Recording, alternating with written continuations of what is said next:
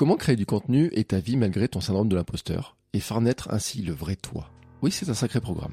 Allez, c'est parti. Bonjour, bonjour, je suis Bertrand Soulier, je suis podcasteur, créateur de contenu, formateur et coach. Je crée des sites depuis la fin du siècle dernier, mais j'ai longtemps travaillé pour les autres et comme salarié ou comme freelance. Il y a quelques années, j'ai décidé de m'évader de la vie qui avait été imaginée pour moi et de créer ma vie telle que je veux la vivre. J'ai décidé de travailler pour moi, de vivre mes contenus sur les sujets qui me passionnent au quotidien. Et mon objectif avec ce podcast et mes formations sur bertrandsoulier.com, c'est de t'aider à créer, développer ta marque personnelle, de vivre toi aussi de tes contenus avec le mode de vie qui te convient. Allez, c'est parti. Aujourd'hui, j'espère que tu es en forme, que tu as la patate, que tu as l'énergie, que tout va bien pour toi, et j'ai décidé de m'attaquer au syndrome de l'imposteur. Oui, oui, le syndrome de l'imposteur, c'est un syndrome que nous sommes beaucoup à connaître, qui n'est pas facile à gérer, qui nous éloigne de la vie que nous voulons vivre, car ne nous en sentons pas capables de le faire, tout simplement. Nous ne pensons pas être capables, et même que pensons par moments que nous n'y avons pas le droit. Bah oui, après tout, pourquoi moi j'aurais le droit de vivre de mon podcast? Pourquoi moi j'aurais le droit de vivre de quelque chose qui est aussi simple que parler dans un micro, de discuter avec des gens, de publier ça en ligne et quasiment, je dis pas de rien faire d'autre, mais pourquoi moi j'ai le droit de faire ça? Pourquoi j'ai le droit d'ailleurs hein? Pourquoi? Alors que ma maman a travaillé des années dans un bureau, que mon papa travaillait dans des usines, que ma famille a travaillé dans des mines, que d'autres étaient euh, agriculteurs, que euh, voilà. Pourquoi? Pourquoi moi j'aurais le droit d'avoir quelque chose qui paraît pour moi aussi facile, aussi simple, aussi plaisant, aussi amusant? Parce que je le dis, quand j'enregistre un podcast, quand je te parle là comme ça, quand j'enregistre avec des invités, eh ben j'ai pas franchement l'impression que je travaille vraiment. Et j'ai longtemps pensé que je n'y avais pas le droit, à tel point que ça m'a limité. Et si je t'en parle aujourd'hui, c'est parce que moi-même j'en souffre fortement. Je te l'ai dit, ça m'a beaucoup ralenti. Et ça me ralentit encore parfois. En fait, à chaque fois que mon moral baisse, ce sentiment reprend de la force. Et je t'en ai déjà parlé, j'ai euh, quelques caractéristiques, hein, on a tous des caractéristiques, on est tous faits comme ça. Ben moi j'ai des émotions qui vont parfois très haut, parfois très bas, et dans les moments où elles sont euh, très hautes, et eh ben ça me permet vraiment, ça m'accélère en fait, vraiment, et donc ce sentiment de l'imposteur, ce syndrome de l'imposteur, il disparaît, il disparaît un petit peu. Mais quand je suis dans le down, quand je suis bas, et eh ben en fait il réapparaît. Il est là face à moi en fait, et quand je me regarde dans un miroir, je vois l'imposteur qui me fait un sourire et qui me dit T'as vu? Je te l'avais bien dit.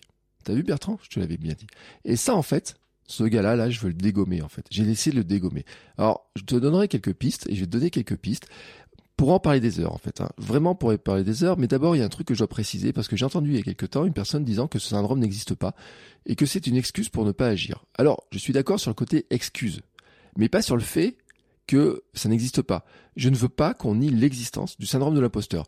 Parce que si toi, là, aujourd'hui, tu souffres de ce syndrome et des symptômes dont je vais te parler après, et qu'on te dit non, ça n'existe pas, tu n'as que des excuses, ça veut dire qu'en fait, eh ben, on ne t'autorise pas à être toi et à vivre en fait ce qui est difficile pour toi et à passer outre. En fait, on est juste en train de te dire que t'es pas adapté, que t'es peut-être une merde, que tu devrais faire ça, que quand tu veux, tu peux.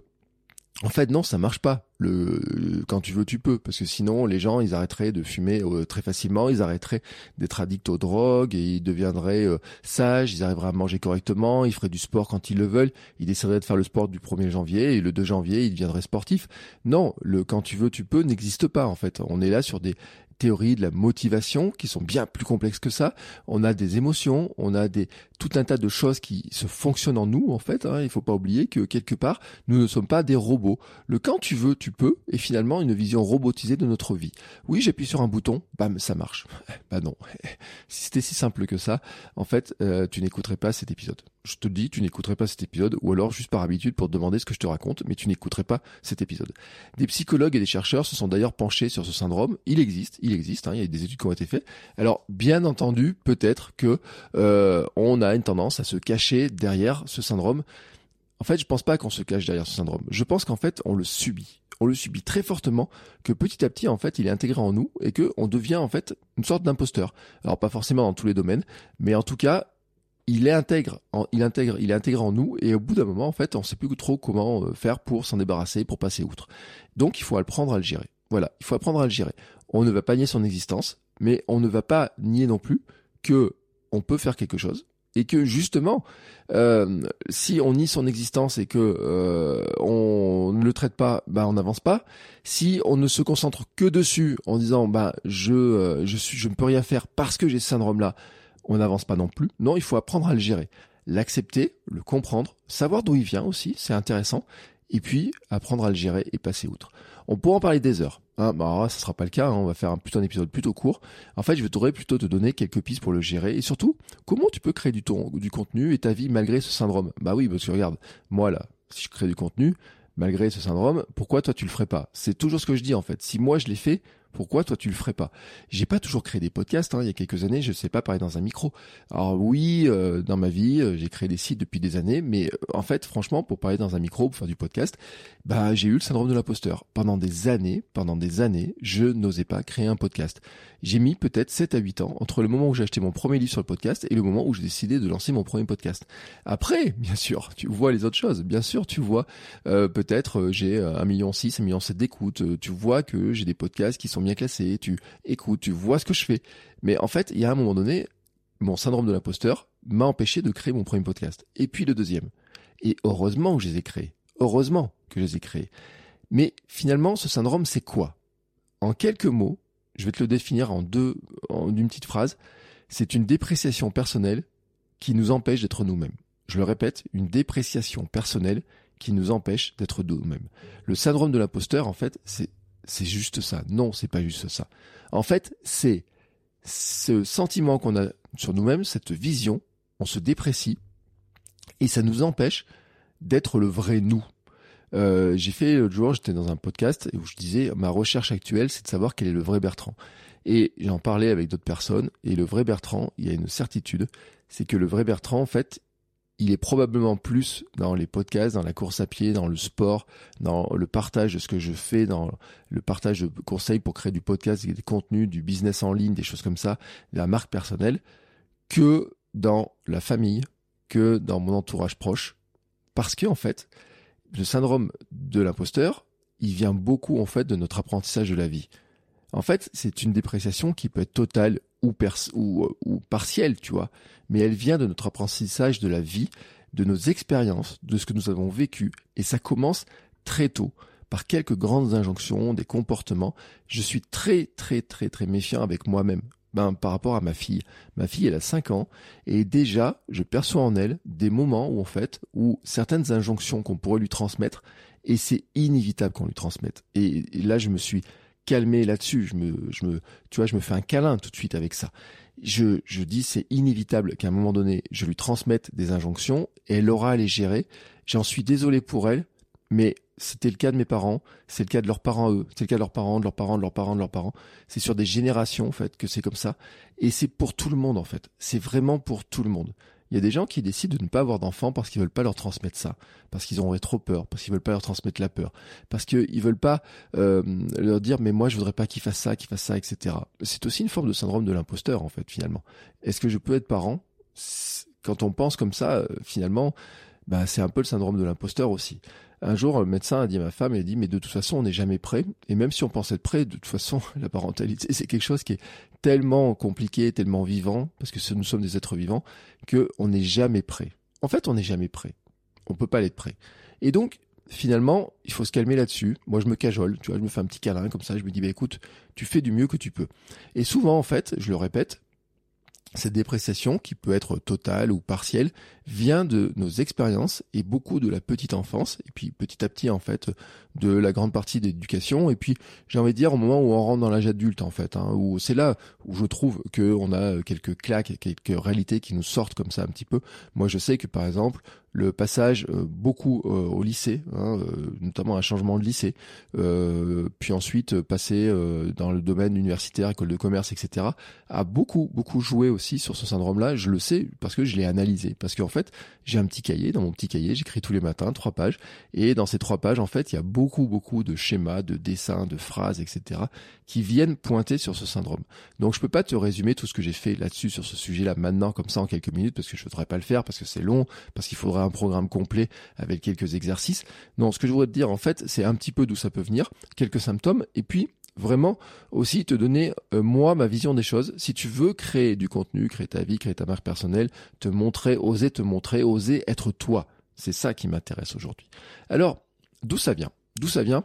Ben déjà, il y a quelques injonctions, quelques comportements que tu peut-être que tu as vécu et que qui vont peut-être te parler. Par exemple, tu dois réussir. C'est-à-dire que peut-être que la réussite euh, personnelle, ta réussite à toi, était peut-être une, une injonction familiale. Oui, euh, des parents qui n'ont pas réussi, qui espèrent que leurs enfants feront mieux qu'eux.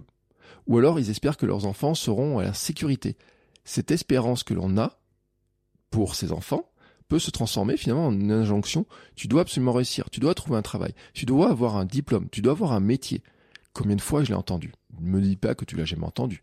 Tu dois être parfait ça aussi la perfection. Tu dois faire ça, tu dois faire ça, tu ne peux pas rater, tu peux pas faire ça. Regarde, tu dois avoir une bonne note, tu dois faire ça, tu dois savoir ça par cœur. C'était dans mes devoirs, quand on me forçait à faire mes devoirs. Ça a pu être mon père qui fait du bricolage, qu'il faut absolument que trois trucs soient droits. Ça peut être aussi quand les petites poussières étaient par terre, qu'ils n'auraient pas le droit d'être par terre. Ça peut être sur le rangement de ma chambre, où moi, ma chambre me semblait rangée, mais n'était jamais assez bien rangée, par exemple, pour ma famille. Tu vois, ça, c'est un truc, c'est une injonction finalement, qui veut dire, ben en fait, tu ne fais pas assez bien tu ne fais pas assez bien. Tu n'as pas réussi à faire ce qu'on t'a demandé, tu ne fais pas assez bien. La comparaison dans la famille avec les autres. Aussi, ça, c'est un élément qui peut jouer très fortement. Alors, ça peut être avec frères et sœurs, des cousins, des cousines. Encore il n'y a pas longtemps, j'ai eu une réflexion de ma maman qui m'a dit, à propos d'un demi-cousin, parce que c'est pas un cousin direct, mais c'est un demi-cousin par le biais des mariages, qui m'a dit, ben, lui au moins, m'a dit, m'a dit comme ça, ah ben lui, euh, lui il a réussi, hein. lui, tu vois, euh, au moins lui il a réussi. Tu te rends compte de la comparaison que ça place en fait finalement entre moi, alors je te dis même pas quand tu me dit il faudrait trouver un vrai métier, mais ce qui veut dire que mon métier de podcasteur, de coach, de quelqu'un qui fait des programmes, qui t'aide avec des programmes en ligne, qui peut t'accompagner sur du coaching, euh, à créer du podcast, à créer ton business, à te vendre en ligne, etc., mais aussi à faire d'autres choses dans le sport et tout, n'est pas un vrai métier en fait. Bah oui, pour ma famille, le métier n'existait pas, donc c'est pas un vrai métier. Alors qu'une personne qui fait un vrai métier, bah il y a pas de souci, il fait un vrai métier, il a une belle maison, il a réussi, il a des chiens, des enfants, il, voilà, donc lui il a réussi. Voilà, la comparaison. Et puis ça peut être aussi la mise en avant d'une différence, d'une caractéristique que tu as, qui finalement est aussi jugé peut-être comme un, truc hein, qui va faire que tu dois réussir, tu dois être parfait, parce que finalement, tu as, une mise en avant d'une différence. T'en veux une? Bah en fait, c'est ton intelligence, ta forme d'intelligence. Je dis pas que tu es plus intelligent que les autres. Je dis en fait que tu as une forme d'intelligence, une forme de compréhension du monde, qui peut-être en fait a été remarquée. Alors il y a deux manières de euh, qu'elle soit remarquée. C'est soit elle a été remarquée, a été fortement euh, valorisée en disant, bah puisque tu sais faire ça, ça, ça et ça, ça va être facile pour toi, tu dois réussir, tu dois être ça. Donc c'est par exemple des enfants qu'on pourrait dépister comme étant au potentiel. Ça pourrait être des enfants, on dit bah tiens lui c'est plein de trucs. Moi par exemple quand j'étais petit, on disait que j'avais une mémoire incroyable, que j'étais, on m'appelait mini quid, c'était le surnom, mini quid. Je regarde un truc, je lis un truc, bam, je le ressors, bam, tac tac tac, je le ressors ça marche encore, c'est super pratique cette histoire-là, hein, ça m'a sauvé mes études. Mais en fait, c'était une différence. C'est-à-dire que pendant que les autres, il leur fallait des heures pour retenir un truc, on va toujours dire, ah mais toi tu l'écoutais une fois et tu le savais. Toi tu voyais une fois, tu sais. Ça, tu savais faire ça, tu fais. Encore, il n'y a pas très longtemps, on a encore parlé de cette histoire-là. Et puis ça peut être aussi le manque de valorisation de cette fameuse compétence. C'est-à-dire qu'en fait, ça peut être une négation parce qu'elle peut faire peur aussi, en disant oh là là, si mon fils est trop intelligent, je vais pas comprendre ce qu'il me raconte. Si ma fille est trop intelligente et qu'elle me parle de ça, je sais pas ce que je vais lui dire. tu te rends compte? Et vous savez, c'est la peur en tant que parent de la fameuse question Maman, papa, comment on fait les bébés? Bon, je me suis rendu compte quand ma fille m'a posé la question, elle était petite, hein. elle était vraiment petite.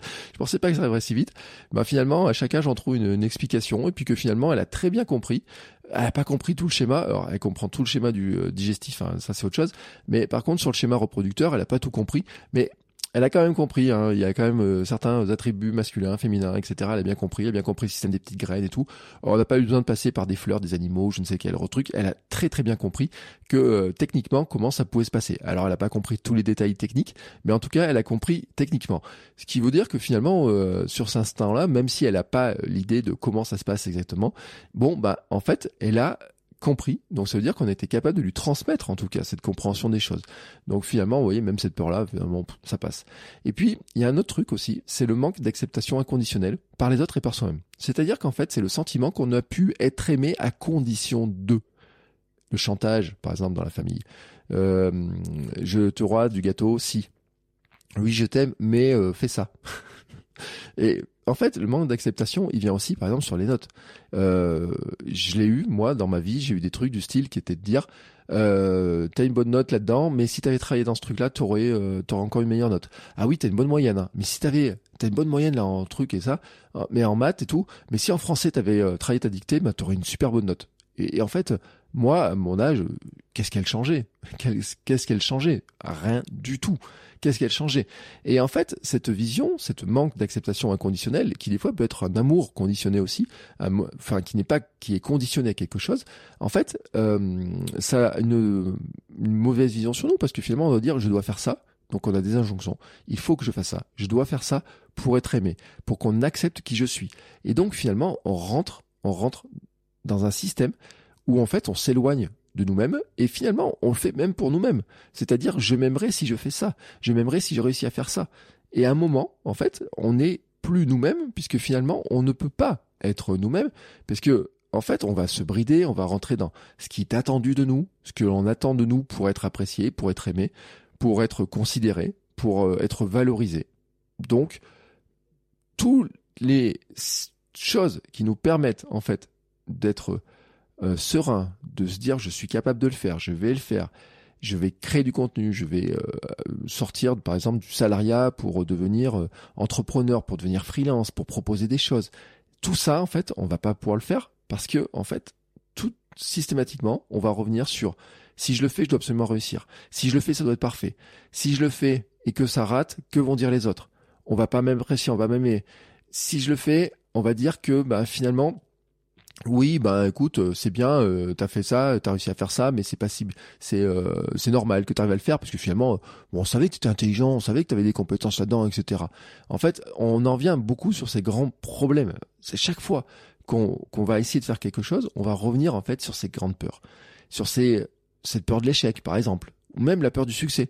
Parce que finalement, des fois aussi, le syndrome de l'imposteur, en fait, il symbolise, il matérialise la peur du succès, par exemple, une sorte de trahison familiale. Oui, mais moi, si je fais ça, et euh, ma famille à côté, ils ont trahi, des, à la mine et tout. Je t'ai dit ça tout à l'heure. Je te l'ai dit, je te l'ai raconté. On m'a dit dans ma vie, il faut travailler dur. Le travail, c'est dur, c'est pas de l'amusement, etc. Et là, moi, je te dis que mon métier, c'est de discuter, le mot, mon ikigai, c'est la discussion, c'est discuter. Discuter avec toi dans mes contenus, discuter avec toi sur les réseaux sociaux, discuter avec toi dans des communautés, discuter avec des personnes euh, dans mes, euh, dans, mes euh, podcasts, hein, que, et je te, te faire écouter ces discussions, discuter avec toi dans des coachings, c'est mon métier. C'est mon métier il n'y a jamais personne. La discussion, moi pour moi, dans ma jeunesse, c'était les moments de temps libre, etc. Les gens discutaient entre eux c'est après le boulot. C'était pas un boulot de discuter, vraiment pas un boulot. Et donc finalement, de réussir dans ce domaine-là, c'est aussi trahir finalement le, le, pacte qui avait été passé de manière euh, un peu dans, dans, dans l'enfance, de dire bah écoute, tu travailles dur, tu as un diplôme et tu vas travailler dur, tu peux rapérer ta maison, avoir des enfants, payer la retraite, être confortable à 60 ans et ou 75 ans quand tu auras enfin ta retraite, etc. Bref, tout ça en fait, ça a conduit peur de l'échec, peur du succès, sont des signes, des symptômes du, syndrome de l'imposteur. Le besoin d'être remarquable ou d'être reconnu. Ben oui, parce que si on n'a pas valorisé tes compétences, à un moment donné, tu as besoin aussi de dire bah, j'ai besoin d'être reconnu. Si on n'a pas accepté de manière inconditionnelle, si tu t'aimes pas ou si on t'a pas aimé de manière inconditionnelle, tu as besoin finalement d'être reconnu, d'être aimé. Tu as besoin qu'on voit ce que tu es capable de faire. Tu as besoin d'être remarqué pour ce que tu es capable de faire. Moi, je dis souvent en fait que j'étais invisible. J'avais le sentiment d'être invisible.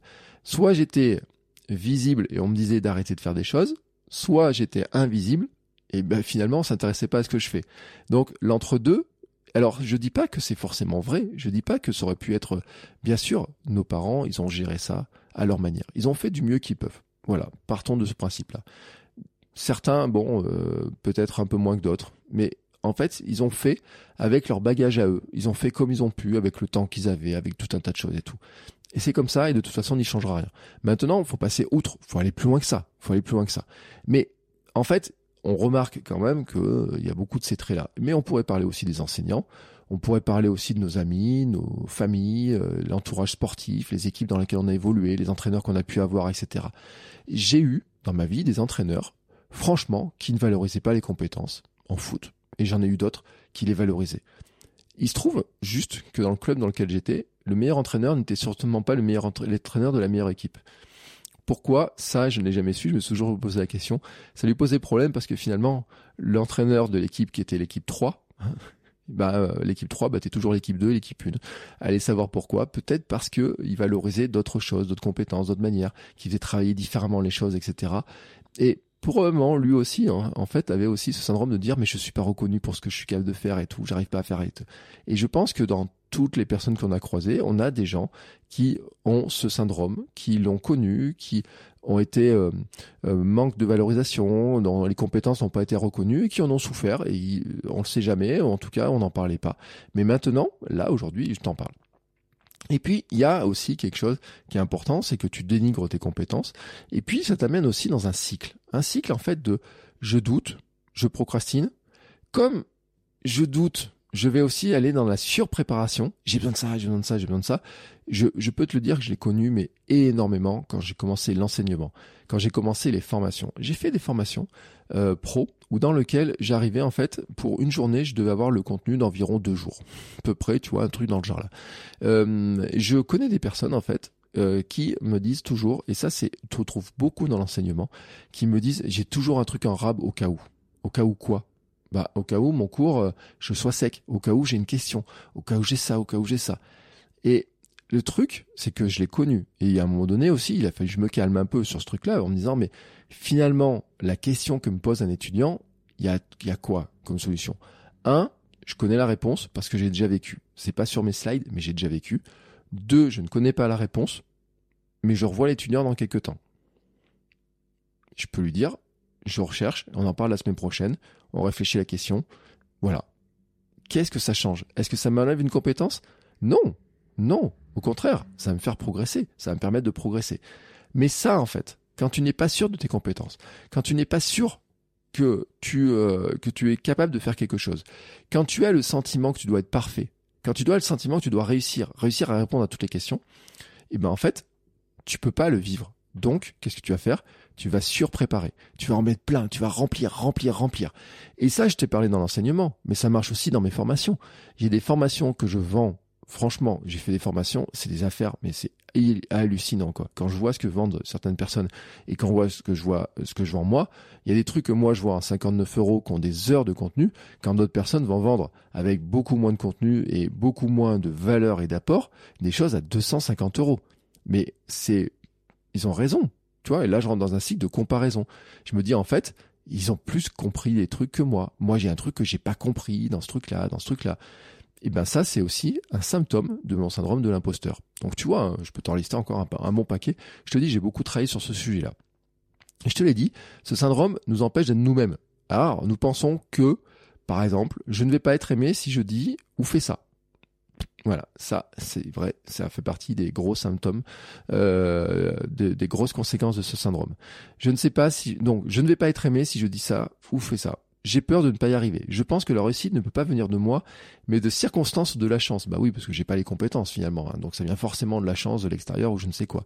J'ai peur qu'on se rende compte que je n'ai pas les compétences, que je dis avoir ou que je suis supposé avoir.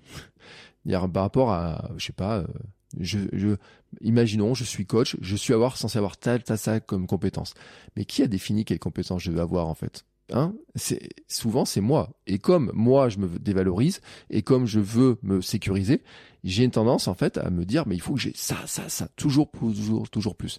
La course aux formations, la course au coaching, aux accompagnements, la course à euh, tiens il faut que je me que j'ai une formation dans ça, que, formation dans ça, une formation dans ça, faut que je sache ça, faut que je sache ça. La course aux livres, aux apprentissages, écouter toujours plus de podcasts. Ah ouais, euh, si tu te reconnais tout au fil de l'épisode, euh, rassure-toi, il y a un moment donné on va essayer de chercher des solutions aussi. Et puis aussi, je n'ose pas faire les choses. J'ai honte et je culpabilise de mes échecs. Mais pourquoi j'arrive pas à le faire ah ce truc là mais pourquoi j'arrive pas à le faire?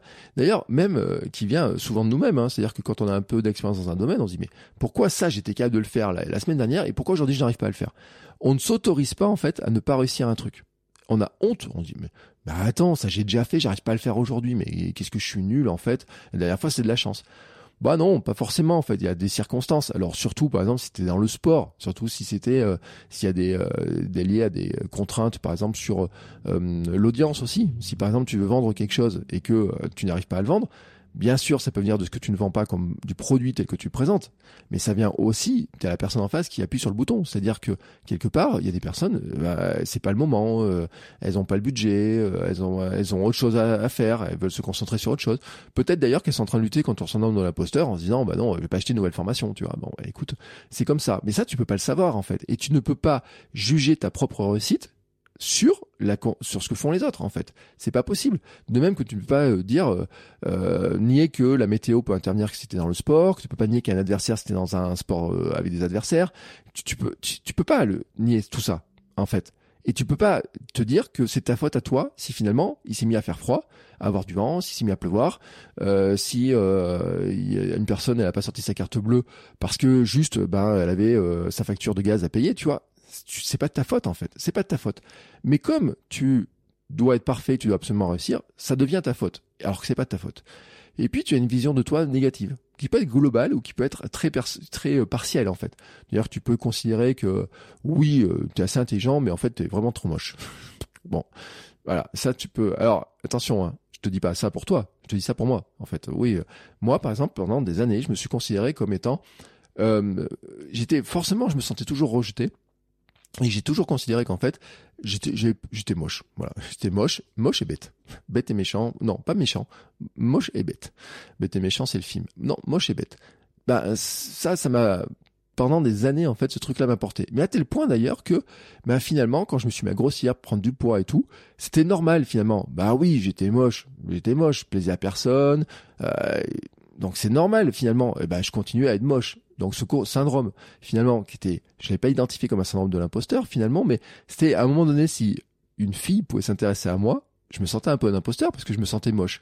Et donc finalement, ça m'a même amené à devenir de plus en plus moche. Et puis un jour, j'ai essayé de changer. Euh, je me suis autorisé à changer.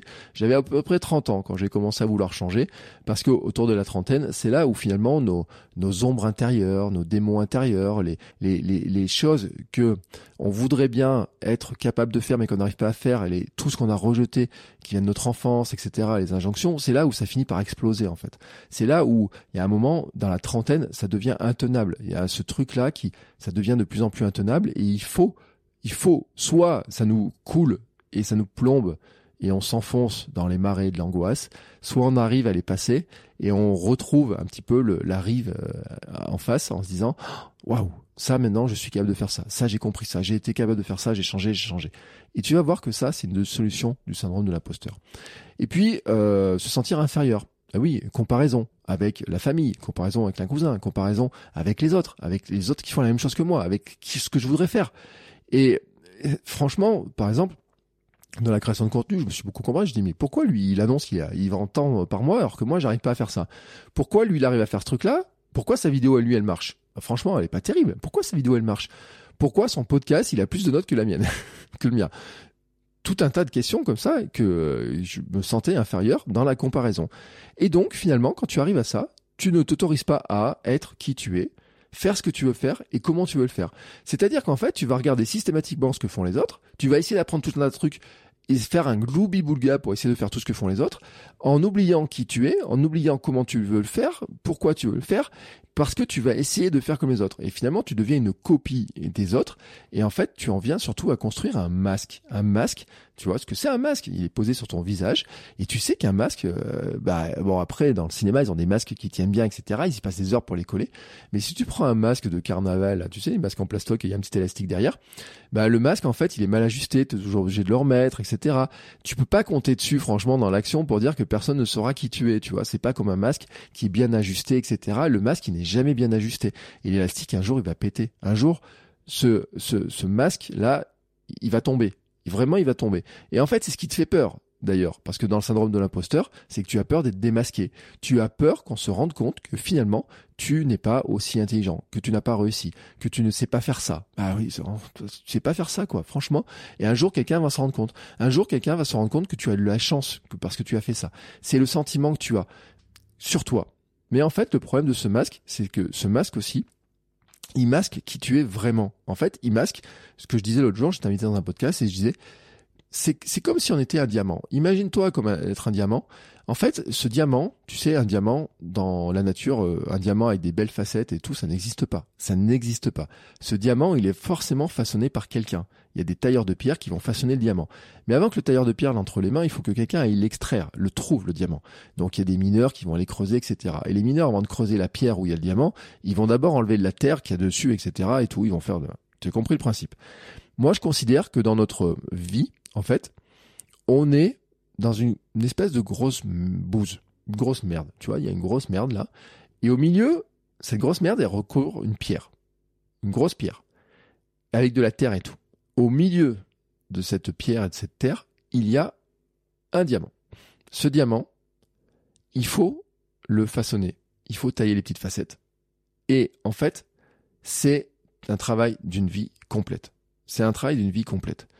Ce diamant, en fait, c'est ce que tu vas partager.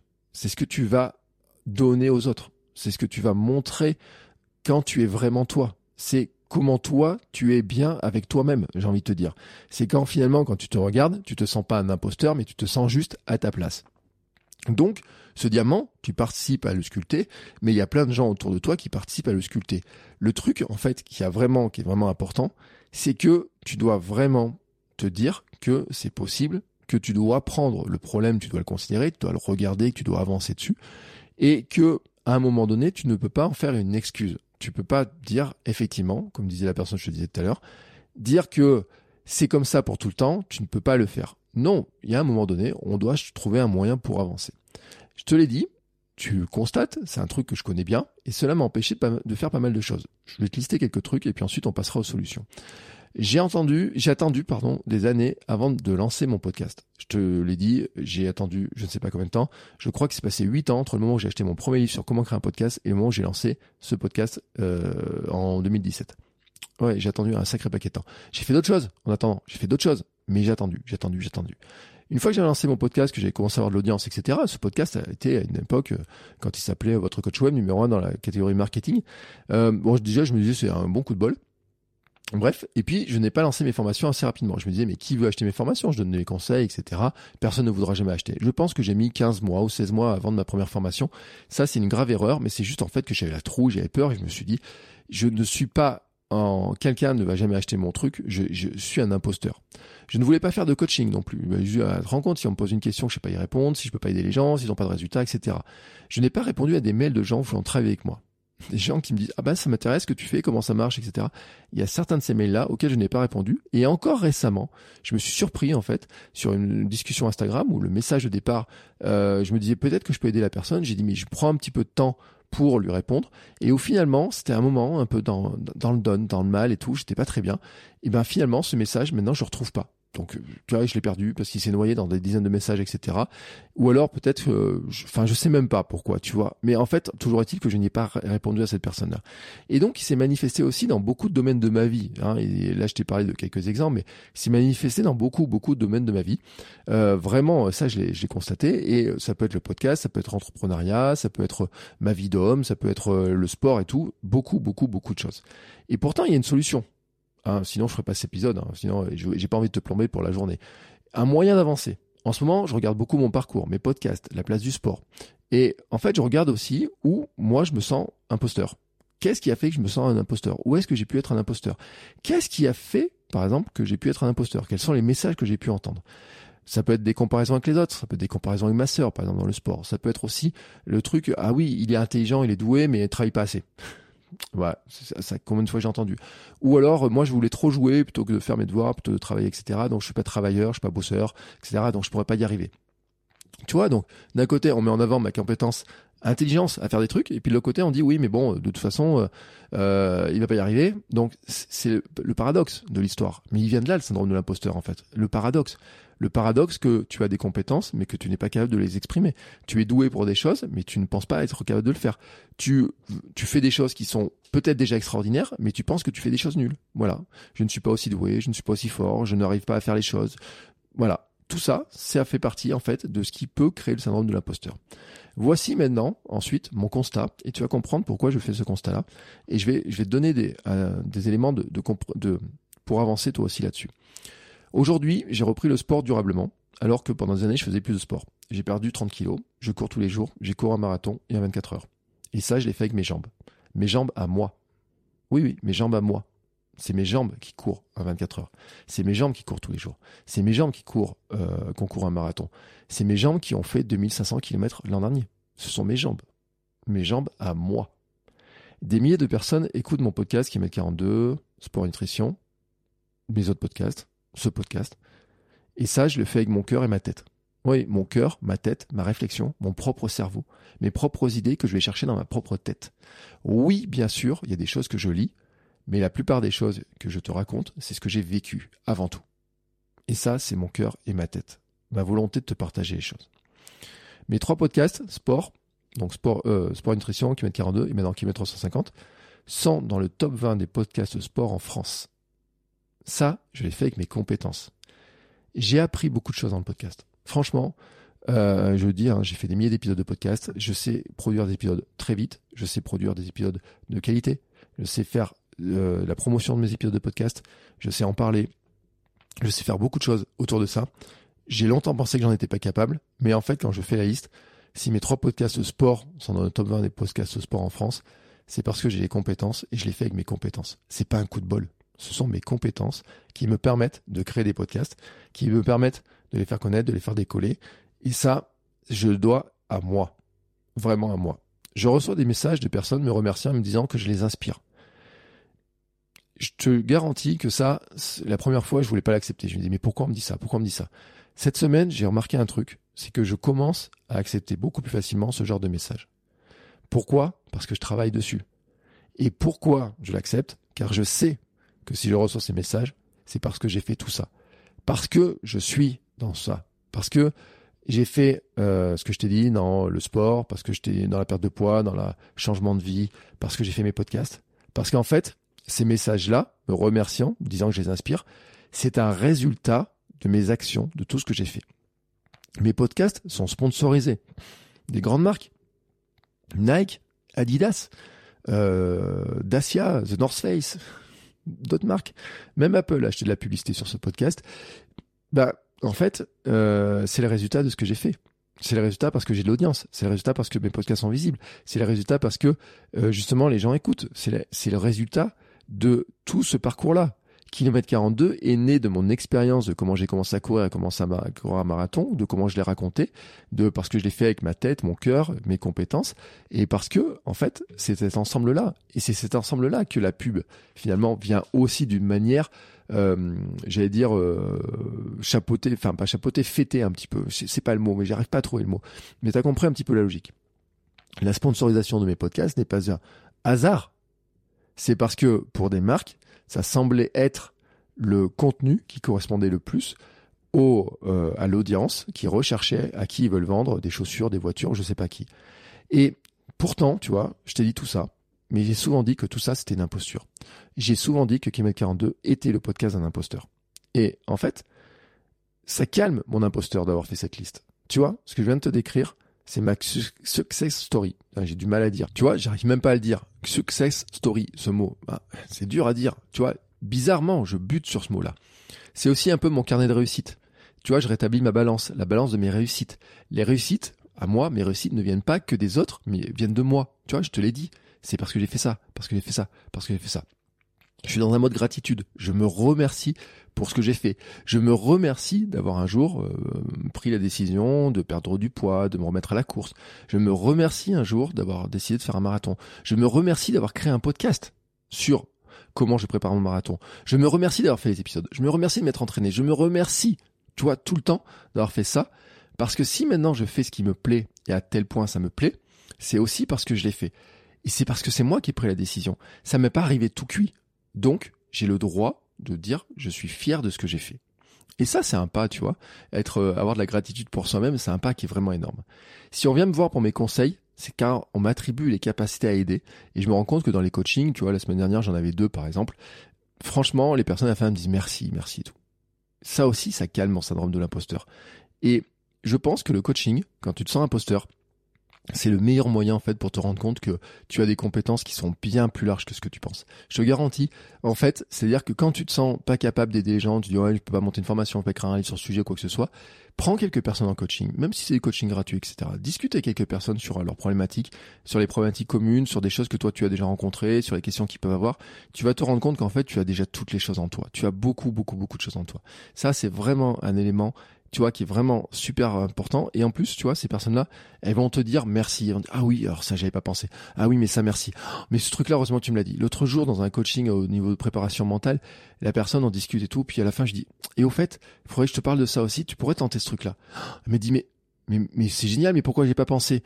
Tu vois, ça, ça rétablissait en fait quelque chose en plus en elle que au fil de la discussion, j'avais perçu et que, bah, sur le coup, on avait parlé d'autres choses, etc. Mais j'ai dit ça, tu vois, il faut vraiment que je lui en parle.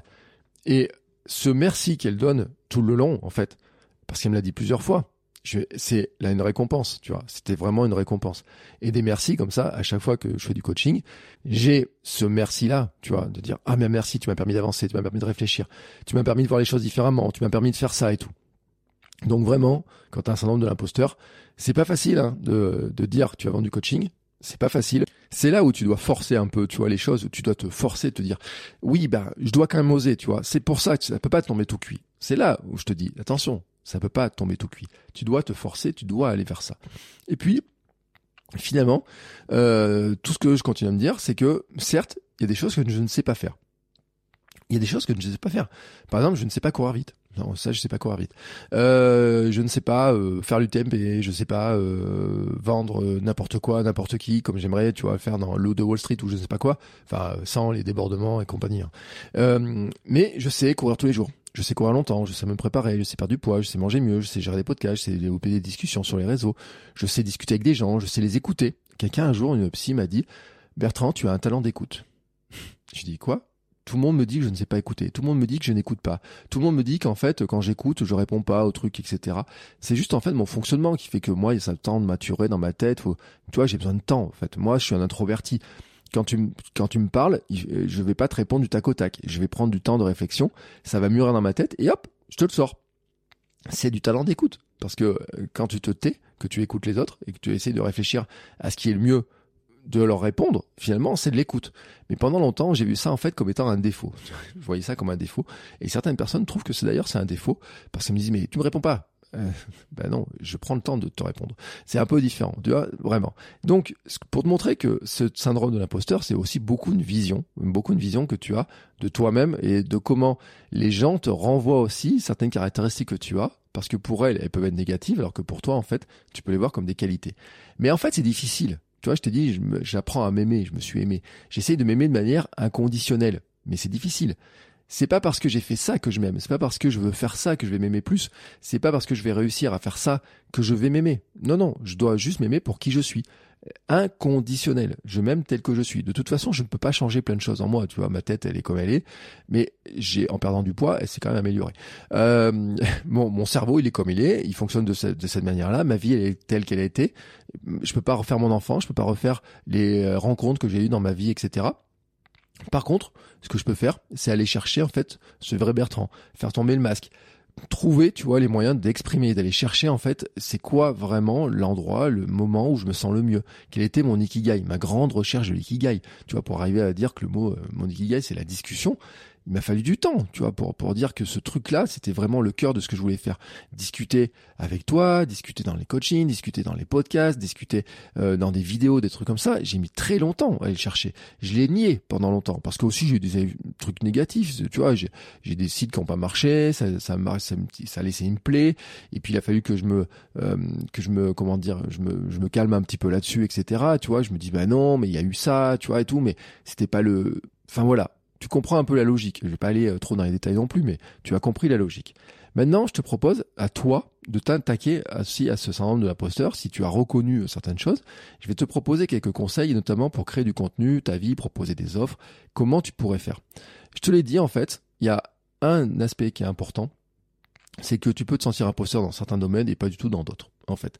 Et ça, c'est un première recherche qui est vraiment important. C'est d'abord de te concentrer sur un sujet qui t'intéresse. Et je le, je l'ai dit dans un mail que j'ai fait hier, mais c'est pas forcément sur ton métier. Et d'ailleurs, je pense que c'est même pas là sur ton métier. Parce qu'en fait, dans ton métier, dans ton cœur de compétences, dans ce que tu fais tout le temps, dans ce pourquoi tu vis et tout, tu vois, ben en fait, on attend que tu sois un expert, en tout cas, que tu aies des compétences. Donc là, c'est, ça renforce plutôt ta syndrome. Tu vois, si tu es comptable et tu commences à faire du contenu sur la comptabilité, tu vas vouloir être un expert, tu vas vouloir montrer que tu es un, un, comptable, euh, un expert comptable. ou un comptable expert, parce que expert comptable c'est autre chose, mais un comptable expert. Et donc euh, tu vas craindre que quelqu'un qui voit ton contenu, un autre comptable, etc., dise ouais non mais ça c'est faux, ça c'est pas bon, etc. Donc ça, ça vient toucher en fait ton métier, ça vient toucher ton cœur de compétence. C'est pas vraiment le bon truc, tu vois. Non, non, euh, moi la course à pied, tu vois, c'était pas mon cœur de compétence. La course à pied, le sport, en fait, c'était un truc annexe. Moi, mon truc, je faisais des formations marketing, je faisais des cours à la fac sur la communication en ligne, je faisais des cours de community management, j'étais euh, développeur web, j'étais euh, intégrateur web, j'étais community manager, tu vois, j'étais plein de trucs comme ça. Mon métier, c'était le web. C'était jamais, jamais de courir. Donc, j'y suis allé, en fait, comme un imposteur, j'ai envie de dire, tu vois, les mains dans les poches, etc. Dans la course à pied, qu'est-ce qui, c'est qui qui parlait euh, avant dans la course à pied et qui parle encore beaucoup maintenant? Les coachs, les athlètes, euh, tu vois, les équipes un peu techniques et puis les journalistes. Moi, j'avais aucune de ces casquettes. Et pourtant, j'ai pris la parole. J'ai pris vraiment la parole avec qui je suis et comme je suis. Et ça, je, dirai, je te le dirai après. Donc, tu prends vraiment ce qui te fait vibrer là maintenant, ce qui t'intéresse naturellement. Tu sais, ce que je dis souvent en fait, c'est que tu regardes ton week-end et tu regardes ce que tu as envie de faire vraiment le week-end et tu regardes ce que toute la semaine tu as envie de faire le week-end. Tu vois, par exemple, c'est un bon truc. C'est-à-dire que toute la semaine, tu dis, oh, vivement, euh, samedi, je puisse faire ça, que je puisse faire ça, que je puisse faire ça. Truc qui te passionne vraiment. Ou alors, tu prends 10 minutes, un quart d'heure, tu sais, sur tes postes pour regarder ça, pour ce, truc-là. Ça peut être la pêche, ça peut être la course, ça peut être le vélo, ça peut être le crochet, ça peut être le cheval, ça peut être je ne sais quoi. Mais tu sais, c'est le truc, en fait, où euh, dès que ton travail qui te nourrit euh, se termine, tac, tu vas dessus. C'est ça, en fait. Tu vois, c'est tac, hop, j'en profite, je grappille un de temps. Ah, si je pouvais poser un jour de congé pour faire ça. Et puis finalement, tu finis par poser un jour de congé. Et puis, ah, tiens, si je pouvais partir en week-end, je ferais ça. Ah, si, en week-end. Tiens, si mon week-end était un peu plus long, je pourrais faire ça et tout. Tu vois, ça, là, c'est un bon signe. Ensuite, concentre-toi sur ta progression, ton apprentissage. Qu'est-ce que tu sais maintenant? Qu'est-ce que tu savais avant? Qu'est-ce que tu vas apprendre? Où t'en es sur le chemin? Comment tu le fais? Comment tu t'y prends? Qu'est-ce que tu as appris? Quelles sont les méthodes que tu as développées pour toi? Et tu vois, si quelqu'un venait comme ça, là, demain, et te disait, bah tiens, qu'est-ce que tu es en train de faire? Et que tu lui expliques, tu te rendrais compte, en fait, tu dis, alors je fais ça, je fais ça, et puis dire, mais pourquoi tu fais ça? Parce que j'ai fait ça, tu sais, avant je faisais ça, puis ça marchait pas bien. Et puis j'ai appris à faire ça. Puis alors, tu sais, la première fois, j'ai fait ça. Tu vois, imagine, moi, je connais rien en couture, si j'avais une couturière, j'ai dit mais comment tu fais pour coudre ça? Elle me dirait bah je fais ça comme ça, mais pourquoi tu fais ça? Bah comme ça. Puis tu sais avant je faisais comme ça, mais hop, ah, je me suis mis le doigt dans le truc. Alors maintenant je fais comme ça. Et. Tu vois les conseils, elle les donne très naturellement parce qu'elle les a. Et toi aussi dans les domaines là, tu les as. Tu le sais. Franchement, je pourrais reprendre le cas de la pêche. Hein. Euh, franchement, si quelqu'un qui est un pêcheur qui est au bout de au bord du truc, s'il pêche depuis quelques années, tu peux lui demander des conseils sur la pêche. Si toi t'es débutant, il va te donner des conseils qui sont inestimables, qui sont vraiment inestimables pour toi le débutant. Mais vraiment lui va se dire ah mais tu sais enfin moi je comprends pas hein, tu sais c'est un truc tellement naturel pour moi. Bah là c'est son imposteur qui parle tu vois. Parce qu'en fait l'imposteur c'est toujours une comparaison par rapport à notre oui bah oui c'est ça le truc c'est-à-dire que même ce pêcheur il se sent pas être un très bon pêcheur par rapport au star de la pêche mais par rapport au débutant en fait c'est un excellent pêcheur. Tu vois ce que je veux dire? Tu vois un petit peu le truc, mais pour être capable de le savoir, il faut déjà que tu te situes toi dans ce que tu sais, dans ce que tu vas apprendre, comment tu le fais, comment tu t'y prends, et surtout, surtout, que tu sois pas dans la comparaison ne regarde pas, en fait, qui tu, euh, qui tu, euh, les autres, etc. Ne essaye pas d'être les autres. Ne te dis pas que euh, tu ne sais rien parce que les autres savent tout. En fait, il n'y a pas une question de tout ou rien. Il y a une question de toi, comment tu fais les choses. Et maintenant, demande-toi comment tu peux partager cette passion, cette chose qui t'intéresse. À qui tu voudrais bien en parler? Qui tu pourrais aider? Comment tu pourrais aider des gens à faire la même chose? Est-ce que tu vas le faire en podcast, en vidéo, texte, Instagram? C'est presque un détail, j'ai envie de dire. Est-ce que tu vas le faire par des formations, des séminaires? C'est presque un détail aussi. Parce que finalement, c'est beaucoup conditionné par le fait de à qui tu vas en parler. Est-ce que tu vas parler à des gens qui te ressemblent beaucoup? Est-ce que tu vas parler à des débutants? Est-ce que tu vas parler euh, te même pas d'hommes, de femmes ou quoi que ce soit, tu vois, mais c'est quel est leur profil psychologique? Tu vois, le profil psychologique, par exemple, à qui je peux parler en ce moment, bah, c'est des gens qui ont commencé à courir et puis qui ont un peu de mal à courir et qui voudraient se demander comment continuer à courir et comment préparer leur premier marathon. Et ben, ce gars-là, en fait, je le connais très bien. Alors, vraiment, je le connais très bien parce qu'en 2019, tu vois, cette date-là, bah, j'étais en préparation marathon Et je me demandais si j'arrivais à courir, si j'allais arriver à courir mon marathon de, pour mes 42 ans, alors que quelques temps plus tôt, je m'étais blessé et j'ai pas pu courir mon premier marathon qui tombait à peu près à 3-4 jours près, le jour de mes 42 ans. Et tu vois, j'avais les doutes en, en disant, mais est-ce que je vais y arriver? Comment je vais faire, etc. Et donc, je connais très bien, en fait, pour moi. Tu vois, je vais pas m'adresser à l'athlète, je vais pas m'adresser aux champions, je vais pas m'adresser aux entraîneurs, à ceux qui sont déjà dans le domaine. Je m'en fous que mes podcasts soient écoutés par eux, parce que c'est pas eux la cible. En fait, c'est vraiment pas eux. Certains les écoutent. Le pire, c'est que certains les écoutent. Parce qu'un jour, j'ai eu un coach, euh, en discussion. Il m'a dit, ah, j'ai écouté cet épisode, j'ai écouté cet épisode. Quelqu'un qui gagne des courses, par exemple, m'a dit, ah oui, ça, j'ai écouté, c'était super bien. Je dis, quoi, t'as écouté ça? Ben ouais, j'ai écouté ça et tout. Bon, bref. Là, tu vois, ça, ça remonte un petit peu mon truc, mon besoin d'être un peu visible, etc. Mais en fait, à la limite, c'est pas très important parce que quelque part, c'est pas pour lui que je fais. Donc, je, il peut mettre un commentaire, il peut me dire, ah, tu aurais pu dire ça, faire ça et tout.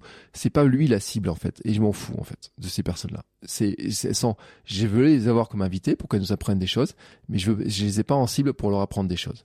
Et maintenant, en fait, que tu as déterminé ça, tu annonces clairement qui tu es tu vraiment tu l'annonces, tu peux le marquer sur une feuille, tu peux le faire dans ton premier contenu que tu vas faire, tu dis ah, tu, dis qui tu es. Par exemple, ma présentation pour Kilomètre 42 aurait pu être Bonjour, je m'appelle Bertrand, j'ai 40 ans, je suis encore en surpoids mais sur la bonne voie, je connais rien en running, je ne connais personne qui court dans mon entourage et je vais vous raconter mes efforts pour devenir marathonien pour mes 42 ans. Je pense, grosso modo, que ça doit ressembler à la phrase de présentation du premier épisode de Kilomètre 42, mon podcast Kilomètre 42, à peu près. J'ai dû dire ça dans la première phrase de Kilomètre 42, premier épisode. J'ai dû dire quelque chose comme ça.